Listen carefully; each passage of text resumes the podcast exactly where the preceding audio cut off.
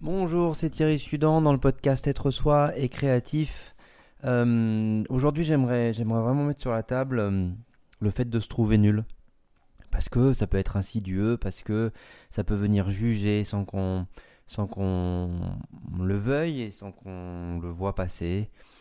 Donc euh, aujourd'hui, on va parler de je suis nul, je me trouve nul, c'est nul ce que je fais et tout ce qui va avec. Allez, à tout de suite.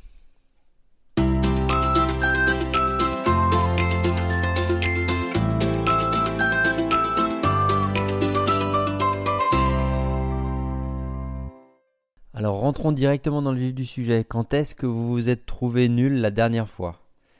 Peut-être quand vous avez essayé de euh, faire quelque chose et que vous n'aviez pas la compétence ou que vous ne pensiez pas avoir la compétence et que euh, ce que vous, avez fait n'est pas à la hauteur des exigences que vous vous êtes données. Bon. Et là, il y a quelque chose qui vient et qui tout de suite assène un résultat. C'est nul. Ok. Ok. Qui est venu asséner quelque chose alors qu'on venait de commencer? Enfin, je sais pas. Vous commencez une activité vous allez devoir faire de l'expérience pour pouvoir appréhender les automatismes, prendre, euh, prendre ce que c'est, ce qui va, ce qui va pas, pour vous améliorer. Le problème, c'est que ce c'est nul, il vient et il vient couper l'élan. Je me trouve nul. Ça vient couper l'élan. Ça ne peut pas venir permettre une construction de confiance et une construction d'estime. Donc, à partir de là, comment on fait? Sur un je me trouve nul, déjà il faut, bien comprendre que je me trouve nul, c'est se dire à soi que tout son être est nul. Et qu'on se trouve comme ça. Ou je suis nul, c'est pareil. C'est je suis. Il n'y a que ça chez moi. Mais peut-être qu'il n'y a pas que ça. Peut-être qu'il y a des moments où vous êtes confiant, il y a des choses où vous êtes capable de. Et, donc, dans le je me trouve nul, ou je suis nul, est-ce que euh, ces identifications sur ceci se posent en, liaison avec un regard extérieur? Est-ce que on vous a répété, répété, répété que c'était nul ce que vous faisiez? Bah, Ça reste la vision de l'autre.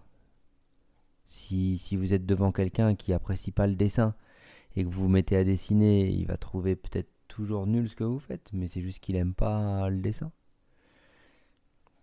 Et euh, il ne saura pas apprécier euh, votre travail comme, euh, comme comme vous faites. Ou, alors, euh, si vous avez quelqu'un qui apprécie l'écriture avec le détail et le souci du vieux français, etc., vous lui écrivez euh, normalement en faisant quelques fautes et en essayant de faire attention pour essayer de progresser dans votre orthographe et votre grammaire, peut-être que vous allez tout de suite être critiqué parce que vous ne serez pas au niveau. Or, pour amener quelqu'un au niveau, il faut accepter qu'il en soit là où il en est. À partir de là, eh ben il prend le temps qu'il faut pour lui, pour déployer ce qu'il faut, pour prendre confiance et mettre en place une stratégie qui lui permet de grandir et d'apprendre. Le problème, c'est que si on prend une personne, et puis vous, hein, comment vous étiez enfant, plus, plus tard dans l'apprentissage, si on assène par autoritarisme, t'es nul, faut que tu correspondes à ça, de toute façon tu n'y arriveras jamais, etc., etc. En fait, ce qu'on vient faire derrière, c'est que déjà on empêche l'autonomie. Parce que on vient poser une autorité face à quelqu'un qui, face à l'autorité, va toujours se dire j'y arriverai jamais, c'est pas possible, j'aurai jamais de reconnaissance. Et peut-être qu'elle arrivera un jour, hein, cette reconnaissance. Mais entre deux, ben, faut se coltiner le j'aurai jamais de reconnaissance, quoi.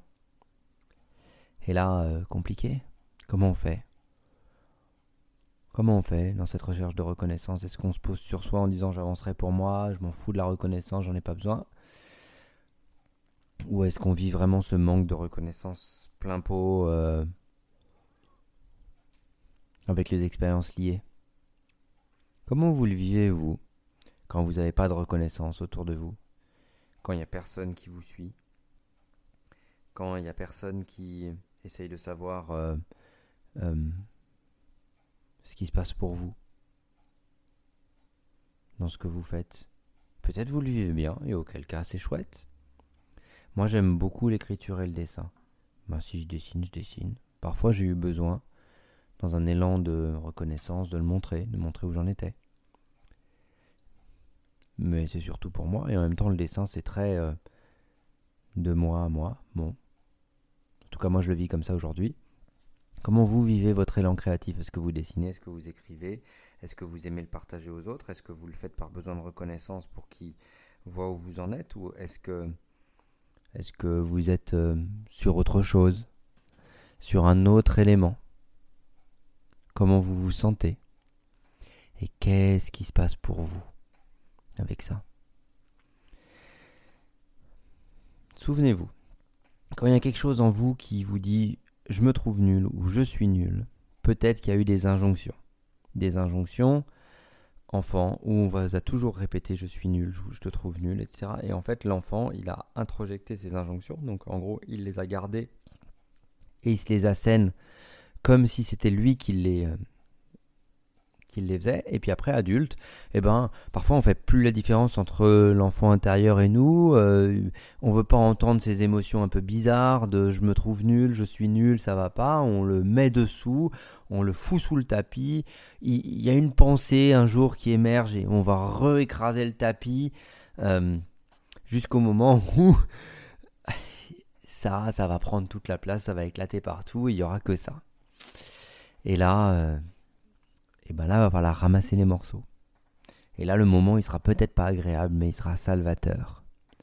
Parce que ça vous aura permis de faire sortir tout ce qui était sous le tapis, tout ce qui, euh, tout ce qui s'est identifié et qui a eu de la reconnaissance dans quelque chose de vraiment pas top. Je me trouve nul. Ok? Et quand on nous répète souvent les choses, ben parfois on a de l'attention quand on nous dit ça. C'est comme sur les manques affectifs.